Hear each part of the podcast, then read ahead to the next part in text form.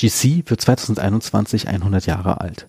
Und zur Vorbereitung des 100-jährigen Geburtstags von GC richtet GC Germany dieses Jahr schon das erste Online-MIH-Symposium aus. Ich werde mit jedem der Referenten, der dort spricht, vorher einen Podcast aufnehmen und danach weiß eigentlich jeder alles über MIH, wie man es behandelt. Danke sehr GC Germany für die Unterstützung. Und der erste Podcast äh, ist mit Saim Doeri, einem Kinderzahnarzt aus der Charité, der sehr viel praktische Erfahrung beim Thema MIH hat. Viel Spaß beim Hören.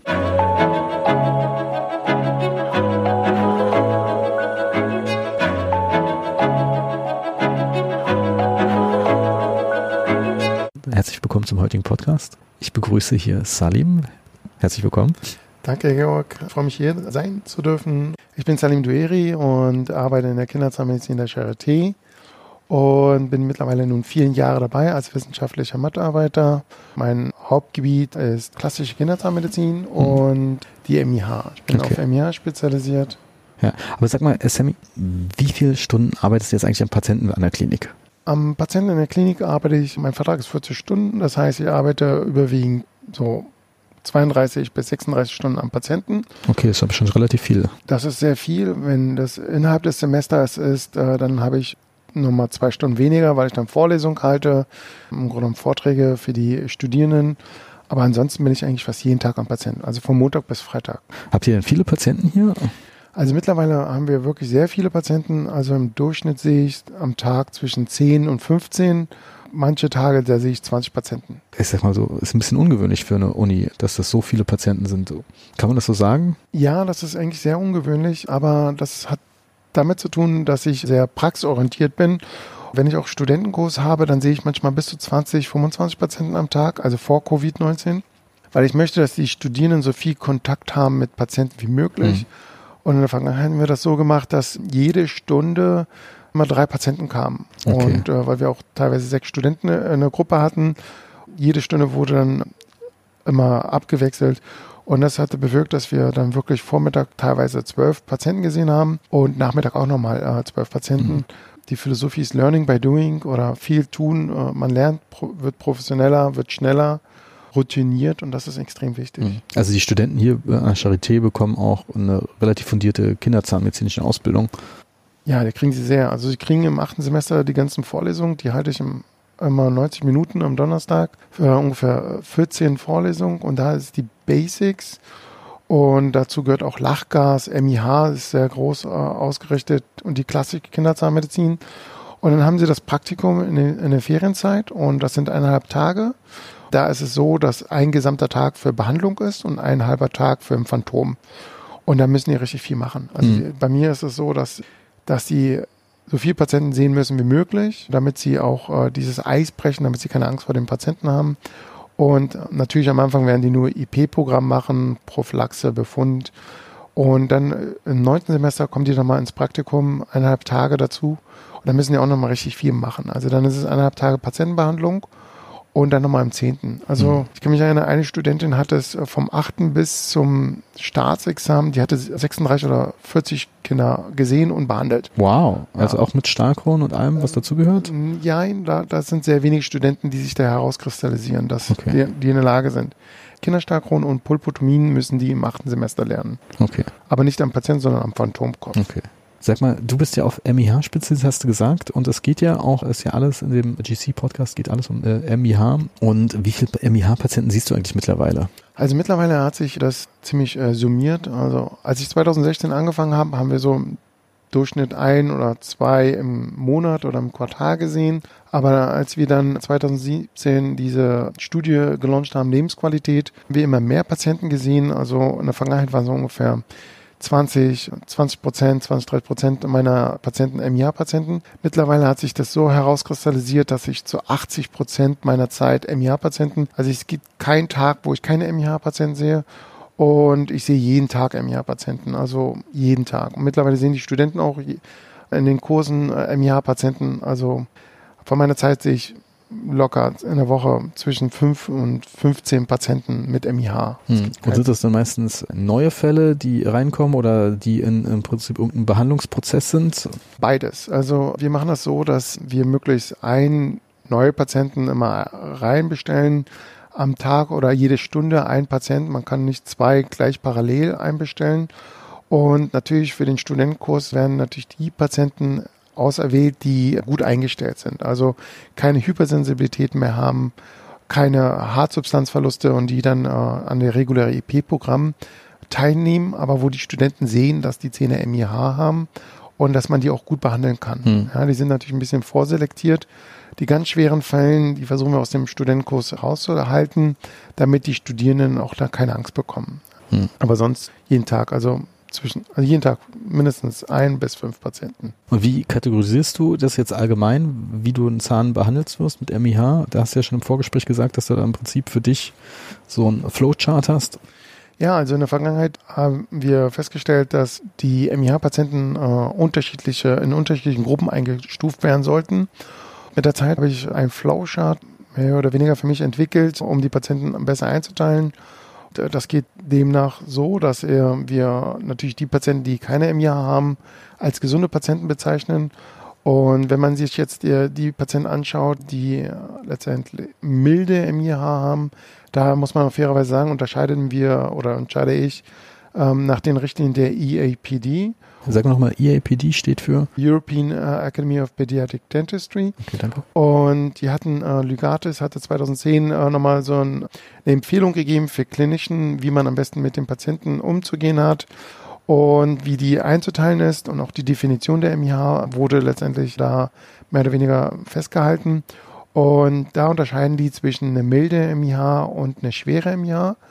Die milde MIH heißt kein Hartsubstanzverlust und bei der schweren MIH ist mit Hartsubstanzverlust an den Sechsjahresmolaren. Und das äh, ist auch gleich das Erste, dem, äh, was man sich anschaut als Zahnarzt. Hat der Zahn einen Defekt oder hat er keinen Defekt? Und das ist ähm, genommen, was wir als Zahnärzte als erstes sehen oder nicht sehen. Und im nächsten Schritt man schauen, ob ein Zahn sensibel ist oder nicht sensibel ist. Aber jetzt mal, wie testest du, ob ein Zahn jetzt sensibel ist oder nicht? Also testen, da gibt es verschiedene Möglichkeiten, diese Zähne zu testen. Was ich auf gar keinen Fall mache, gleich den Püster nehmen. Das, mhm. ist, das ist wie eine Hand nehmen von einem Kind und auf eine heiße Kochplatte legen. Ja? Und dann fragen, na, hast du was gemerkt? Spürst du was?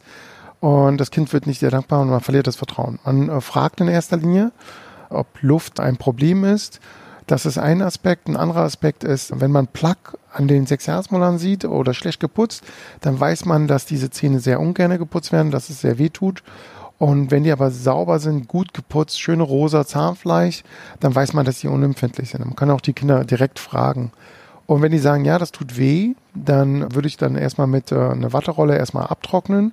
Und, äh, da gibt es dann die Möglichkeit, dass man die Vitalität prüft oder die Sensibilität prüft im Gerät, äh, das letztendlich ein elektrischer Sensibilitätstester ist. Und der gibt mir schon mal Aufschluss, wie empfindlich die Zähne sind. Ja. Also das Ding, das dann von null hochzählt? Genau, das ist ein Gerät, das letztendlich einen Mikrostrom von sich gibt und bei null anfängt und dann irgendwann bei 80 aufhört. Das ist ursprünglich aus der Endodontologie das Gerät und sorgt dafür, dass wir einen, den Impuls letztendlich die Nervenfasern aktivieren und dann spürt das Kind das früher oder später. Und bei den Kindern, die hypersensibel sind, äh, da reagieren die schon bei 10 oder 20 im okay, Level. Krass. Und da weiß ich schon ganz genau, dass diese Kinder extrem empfindlich sind. Mhm. Und dann muss man auch die Kinder auch anders behandeln. Es gibt auch Kinder, die haben eine schwere MIH, da wo die Hartsubstanz wirklich angegriffen worden ist, aber die haben auch keine Hypersensibilität. Ja, und das ist dann der Widerspruch für die meisten Kollegen, dass das auch mit MIH, schwerer MIH gut behandelbar ist. Mhm. Aber man, wenn man die jetzt kategorisiert, die Kinder, die hypersensibel sind, da hilft auch kein Lokalanästhetikum. Und das ist eben die Schwierigkeit, diese Kinder zu behandeln. Natürlich spielt auch das Verhalten der Kinder natürlich auch eine entscheidende Rolle.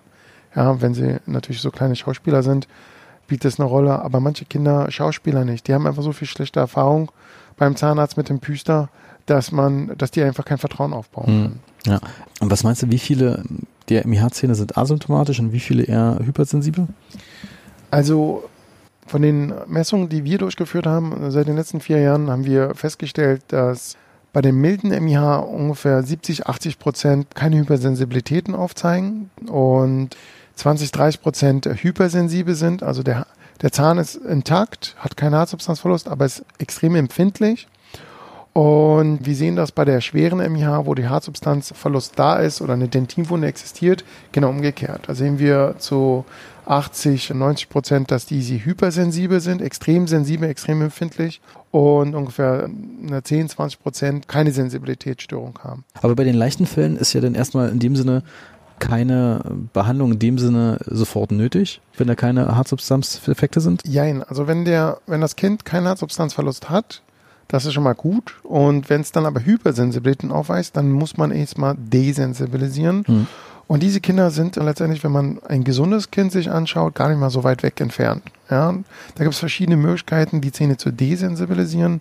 Da gibt es so acht Varianten, aber was sich herauskristallisiert hat, ist ein ganz bestimmtes Produkt und das empfehlen wir auch immer wieder. Das ist GC2 Smooth.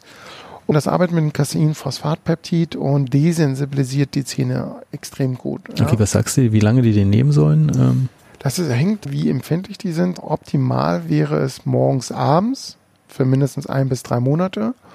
Und wenn die Zähne dann desensibilisiert sind, nicht mehr so empfindlich, und das sieht man schon, wenn die es richtig anwenden, nach einem Monat, hm. kann man denen sagen, okay, jetzt nur noch einmal abends oder morgens, also einmal am Tag. Aber ich würde meistens immer morgens, abends für einen Monat empfehlen, dann nach ein, wieder einbestellen, mal anschauen, wie sich das entwickelt hat, ob sie es regelmäßig benutzt haben und danach immer nur abends. Ja. Das nehmen sie zusätzlich zum Malen Zahnbürste, Zahnpasta? Ja, das müssen, die müssen die Basisprophylaxe, also zweimal am Tag putzen mit 1400 ppm. Fluoriden, das, das ist die Grundvoraussetzung, hm. unabhängig jetzt von dem Tusmus. Und das ist extrem wichtig, dass sie die Basisprophylaxe einhalten. Und bei den Kindern mit gesunden Zähnen ist ja auch die Basisprophylaxe entscheidend. Hm. Und das ist ein Zusatz damit haben wir sehr gute Erfahrungen. Sag mal, bei den symptomlosen Kindern, da gibt es ja manchmal auch die Meinung draußen, dass man sagt, okay, kann man einfach vielleicht abwarten und nichts machen. Bist du ein Fan davon, wenn du eigentlich sofort äh, für dich eine Diagnose MIH hast? Wenn ein Kind neu zu mir reinkommt und ich stelle fest, das Kind hat MIH, dann ist letztendlich dieses nur Abwarten die, der falsche Aspekt. Hm.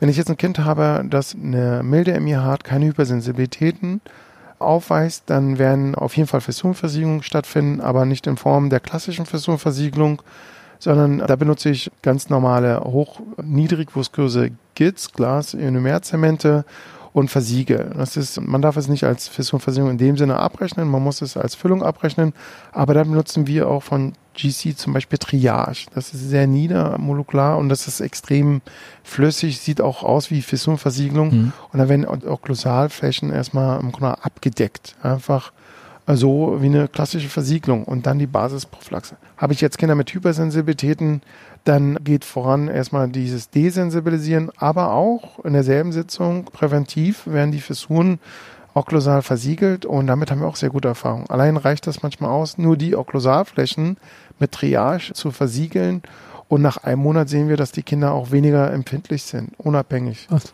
Ja, das geht. Äh, also dass es dann schon quasi durch die Fissur, intakten Fissuren Empfindlichkeiten sind. Das ist ja spannend. Insbesondere okklusal, ja. Und das sind ja auch die Kauflächen, die eine Rolle spielen. Und Was meinst du, warum, das, warum die da empfindlich sind? Weil die Pulpa noch so groß ist? Ähm? Hm, ich glaube nicht, ist nur, nicht nur, dass die Pulpa groß ist. ist okklusal sind die Flächen, die am meisten genutzt werden bei den Molaren auch wo sich vieles absetzen kann, auch wenn jetzt Schokolade oder Süßes gegessen wird, dann kann auch schnell dort Kais entstehen, die können schneller poröser werden. Sobald die Okklusal dann abgedeckt sind, sind die Kinder sehr dankbar nach einem Monat. Ja, das, das spüren die auch richtig. Das Fuji Tirage gibt es ja ins, als Pink und als Zahnfarbe. Was ist da eher dein Favorite? Das ist äh, ziemlich lustig. Ich bin sehr pragmatisch als Mann. Ich mag kein Pink. aber, ist, aber, der Vorteil von dem pinken Triage, das kann man mit einer Lichtlampe härten. Hm. Und es geht recht schnell. Ich bin eher der Fan von diesem weißen Triage. Zu meinem Bedauern äh, habe ich auch festgestellt, dass einige Patienten äh, mit dem pinken Triage nicht sehr glücklich sind. Die sagen, mhm. oh, das ist so orange und äh, was ist das denn normal? Ist das jetzt noch gut oder so? Mhm. Oberkiefer fällt es nicht auf, aber im Unterkiefer fällt es auf. Ich hatte eine Situation gehabt, wo äh, die Eltern mit dem Kind beim Zahnarzt waren und äh, dann wurde das wieder zurückgeschickt und er sagt, ja, die Füllung ist schlecht geworden oder was auch immer dachte ich mir, okay, die Füllung sieht so aus. Hm.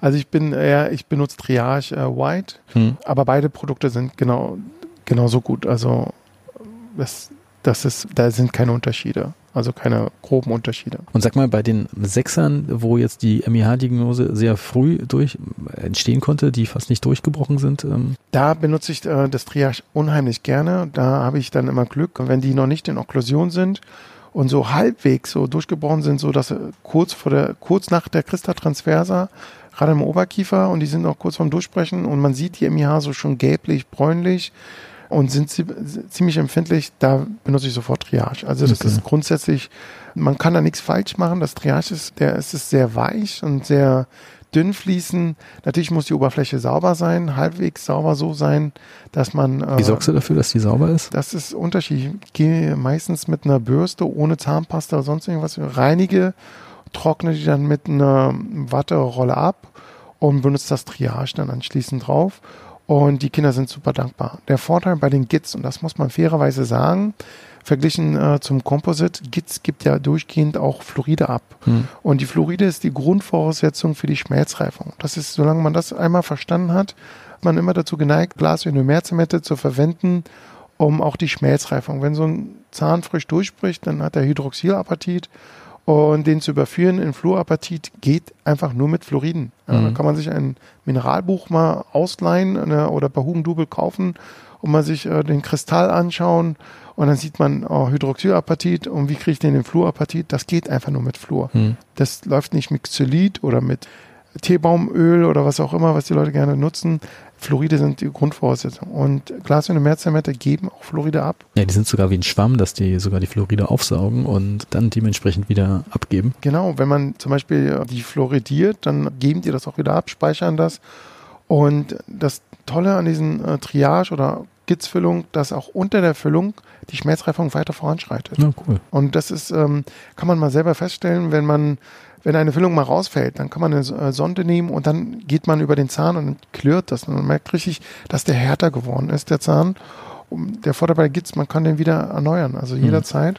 Und der Triage ist recht weich, also es ist nicht so mhm. problematisch. Aber sag mal, du nimmst den denn aus der, applizierst den denn und machst du den irgendwie mit einem Schaumstoffpellet noch weiter? Wie verarbeitest du den dann, dass der wirklich in allen Fissuren ist? Also es gibt Kollegen, die nehmen Schaumstoffpellet oder ähm, ich mache das gerne mit einer digitalen Kompression. Das heißt, ich nehme meinen Finger, schmier den mit Vaseline ein und gehe nochmal richtig und drücke da nochmal richtig rauf mhm. und sorge dafür, dass der letztendlich komprimiert wird. Und dann, okay. Es gibt auch die Möglichkeit, dass man einfach eine Sonde nimmt und dann nochmal richtig reingeht das erlaubt dieses Triage oder erlaubt dieses Gits, dass doch noch sehr flüssig ist.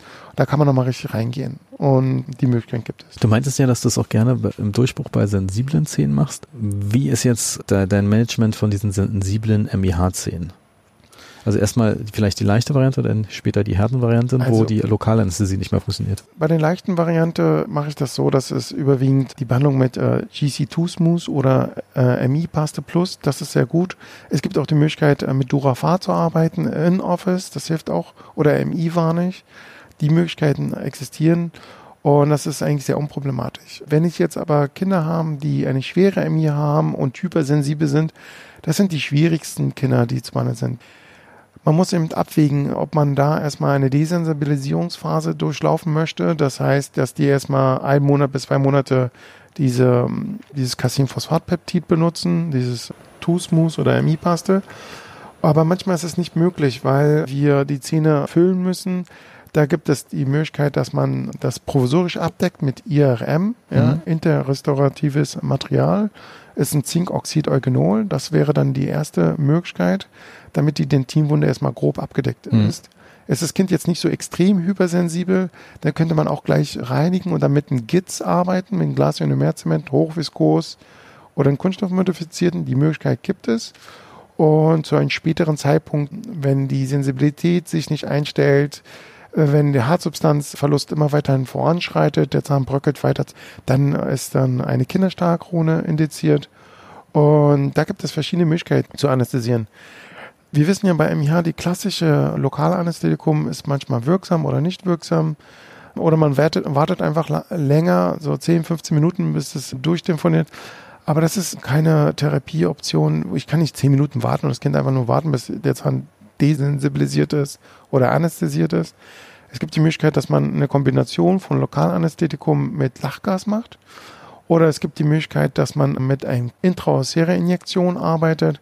Damit haben wir jetzt mittlerweile sehr großen Erfolg und kriegen auch die schwersten, extrem hypersensiblen Zähne äh, wirklich gut anästhesiert, auch mit extrem kleinen Mengen. Also wir benutzen bei den intraosären Injektionen Mengen von 0,3 bis 0,6 Milliliter. Also so wenig, ja.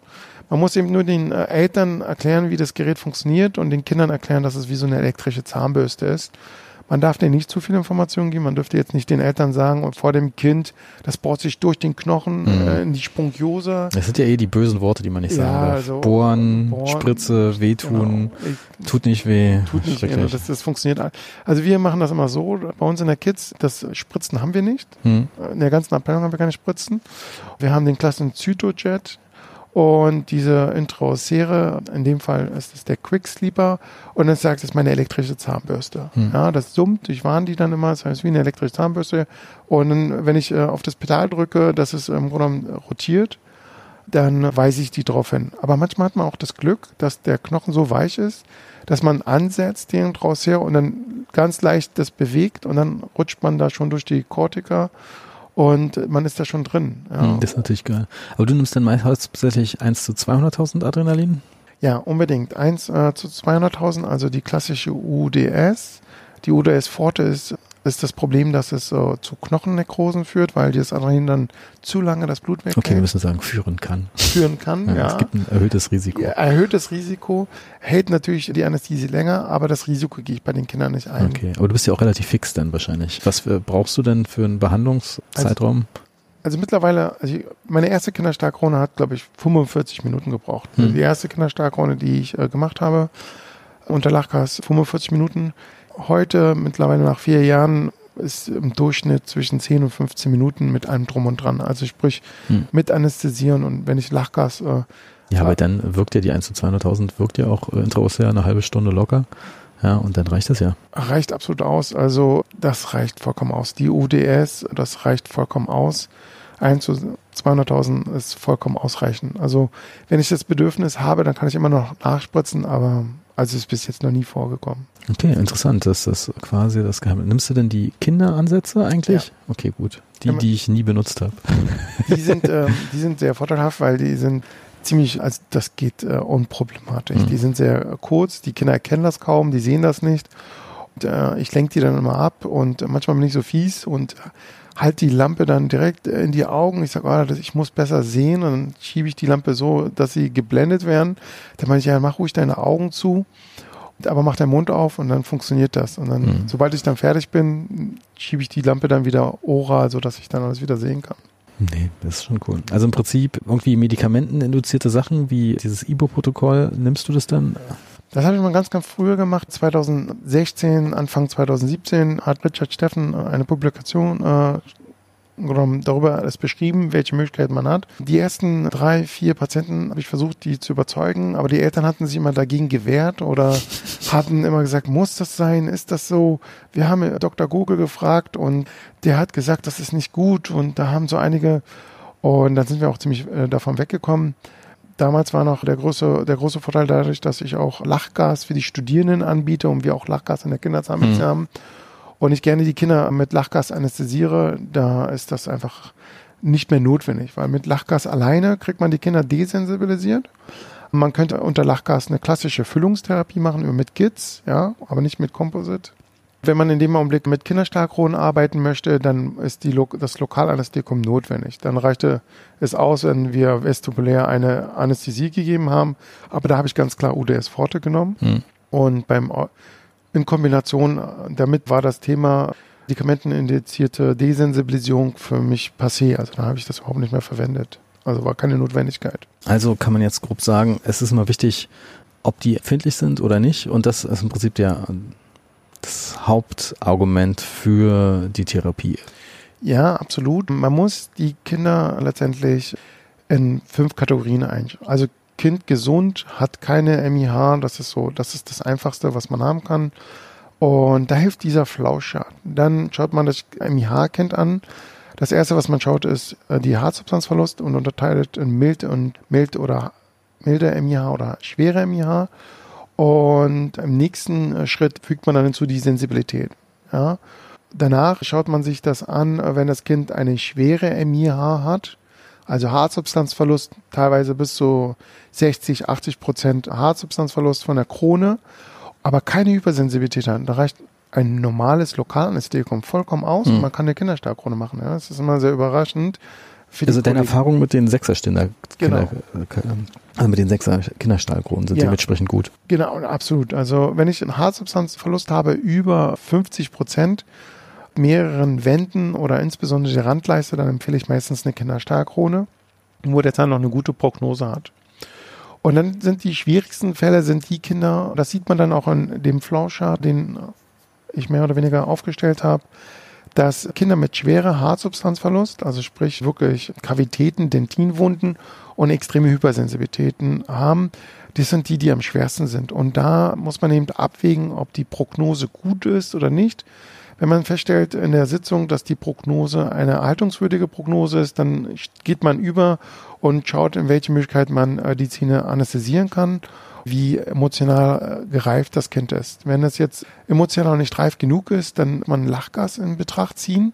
Und mit dem Lachgas kann man dann entscheiden, ob man nur ein Lokalanästhetikum nehmen möchte oder ob man dann sagt, okay, wir machen dann unter Lachgas intraossär. Und, ähm, dann kann man die Kinderstarkrone im Grunde präparieren oder Füllungstherapie. Hallst du gar nicht denn in dem Nee, Sinne? ich hall gar nicht. Das, das mit der Hall-Technik ist dann in dem Augenblick wirklich nicht notwendig. Hm. Bei der Kinderstarkrone ist es so, dass ich äh, mehrere Möglichkeiten habe. Ich mache das so bei den bleibenden Zähnen, dass ich die Kinderstarkrone dem Bleibenzahn anpasse. Bei Milchzähnen mache ich es genau umgekehrt. Bei den Milchzähnen ist es so, dass ich den Zahn der Kinderstarkrone anpasse, nach der konfektionierten Kinderstarkrone. Bei den bleibenden Zähnen ist es eben wichtig, so viel Haarsubstanz erhalten zu lassen auch damit später der Prothetiker auch eine vernünftige Krone und genug Platz hat, äh, eine Krone, da bin ich nicht so rabiat und da riskiere ich auch manchmal eine Millimeter bis Erhöhung bei den bleibenden Zähnen und erkläre den Eltern, dass sie bitte für fünf bis sieben Tagen keine harte Kost zu sich nehmen sollen, die Kinder, die sich dann auch dran gewöhnen. Man kann eigentlich sagen, die wachsen mehr oder weniger da raus. Das Tolle bei den Kinderstarkkronen, wenn wir die dann zementieren, nutzen, wir auch wieder ein Gitz, Glas wie mehr Zement da kann man Ketaxem nehmen oder auch Fuji One. Das ist auch, äh, da bin ich auch immer sehr happy drüber, dass ich das benutzen kann, auch aus Kapselsystem. Was den Eltern erkläre, das isoliert den Zahn unter der Krone. Die Kinder müssen sich keine Sorgen machen wegen Kälte und Wärme. Der Gitz gibt unter der Krone auch Florida ab. Also mhm. Die Schmelzreifung läuft weiter. Und wenn man sich das im Klaren ist, profitieren die Kinder. Nicht nur, dass der Zahn desensibilisiert wird, der wird auch weiter gehärtet unter der Krone da ist die, da machen wir eine modifizierte Haartechnik. Also sprich, okklusal 1 mm, 1,5 mm reduzieren, approximal trennen, dann sehen, dass wir die Krone rüberbekommen, hm. ja, ohne dass wir den Siemer. Sag mal, abrechnungsmäßig ist das eine Sechser-Stahlkrone wie eine Milchstahlkrone? Absolut. Es okay. ist äh, eine reine Leist Kunstleistung. Man muss eben äh, sich im Klaren sein, dass Kinderstahlkronen auf den äh, Sechsjahresmolaren als äh, provisorisches Maßnahme ist. Das heißt, später, wenn die Kinder älter sind, 16, 18 plus, dass man da letztendlich eine richtige Krone einsetzen kann. Hm. Jedes Kind, wo wir eine MI haben, wo die Prognose noch erhaltungswürdig ist, der Zahn, der äh, Sechsjahresmonat, das sind später alles potenzielle Kinder, die Kinderkronen oder zumindest normale klassische Kronen bekommen. Es gibt auch die Möglichkeit, dass man Teilkronen benutzt. Hm. Ja keramische Teilkronen. Die Möglichkeit gibt es auch. Das kann man auch alles machen. Das wird auch gemacht. Zum Beispiel von Professor König aus München. Der macht das äh, dann unter Vollnarkose. Die Professor, Frau Professor Bekes äh, aus Wien, die macht das über zwei Phasen. Wir stellen fest, dass man das bei Kindern, äh, bei den MIA-Kindern auf jeden Fall machen kann. Das ist auch eine gute Möglichkeit, aber da gibt es noch nicht so viele Studien, wie gut oder wie lange die halten. Aber bis jetzt sieht eigentlich alles sehr vielversprechend aus. Noch eine Frage zum Abschluss. Da deine die Kinderzahnarzt äh, oder die kinderzahnärztliche Abteilung ja an der KFO angegliedert ist an der Charité. Es gibt ja auch diesen die Idee, dass man sich alles Mögliche spart bei MIH und die Zähne gleich äh, entfernt und Kieferorthopädie einstellt. Äh, du hast mir gesagt, dass ihr da schon auch Erfahrung in dem Bereich habt. Ja, es kommt auch manchmal vor, dass Kollegen bei den äh, Kindern immer sagen, draußen, wir warten, wir warten mal ab, machen Sie mal, wir warten, wir gucken uns das an. Die Hartsubstanz geht dann immer weiter verloren, die Kinder leiden immer mehr. Dann stellt sich nach zwei Jahren heraus, oh, wir wissen jetzt nicht mehr weiter, gehen Sie mal in die Charité, gucken Sie mal, da gibt es verschiedene Studien. Und dann kommen die bei uns an und dann ist ein katastrophaler Zustand, da wo die Prognose des Zahns eigentlich so extrem schlecht ist, dass wir sagen, tut uns leid, aber da ist nur noch Extraktion. Hm. Muss man Betracht ziehen, dass die Zähne gezogen werden unter Vollnarkose, kann man das meistens empfehlen.